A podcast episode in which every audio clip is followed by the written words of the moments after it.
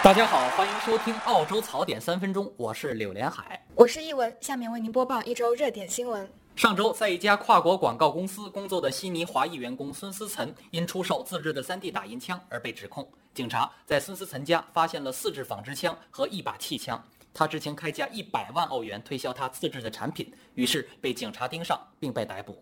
这人胆子也太大了，竟然敢骗想买枪的人。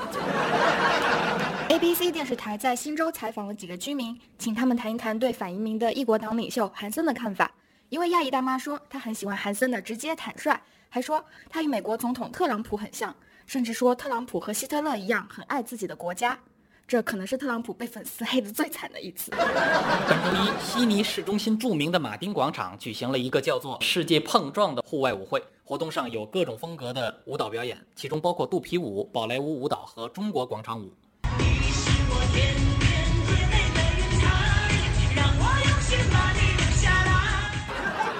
果然还是那个配方，还是熟悉的旋律。一名来自巴西的建筑工人在悉尼的施工现场，一边拿着电钻，一边施展了他的美声绝活，完美演绎了著名歌剧唱段《今夜无人入睡》。E ai mio mistero la iace, tolo ya sai allo soprano, no, e la tua bocca lo dirò. 悉尼歌剧院，你欠他一个舞台。三月七日，墨尔本 CBD 的部分行人交通灯上的人形标志从男性变为穿裙子的女性。发起该行动的非营利组织表示，我们的目标是把维州所有红绿灯的人物形象变成一半男性、一半女性，充分体现性别平等。然而，网友们的反应是，管他是男是女，只要能告诉我什么时候过马路不就完了？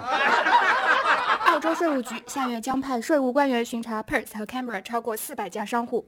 他们的重点打击目标是那些以现金交易，从而达到偷税目的的商家。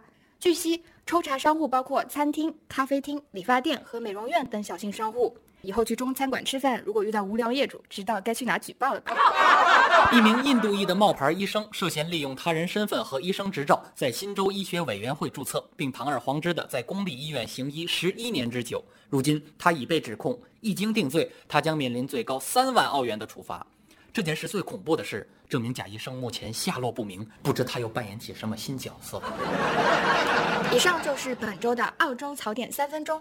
想第一时间听到我们的节目，请在荔枝 FM、喜马拉雅或 Podcast 上订阅《悉尼画报》，话是说话的话哦。好，感谢大家收听，我们下周再见。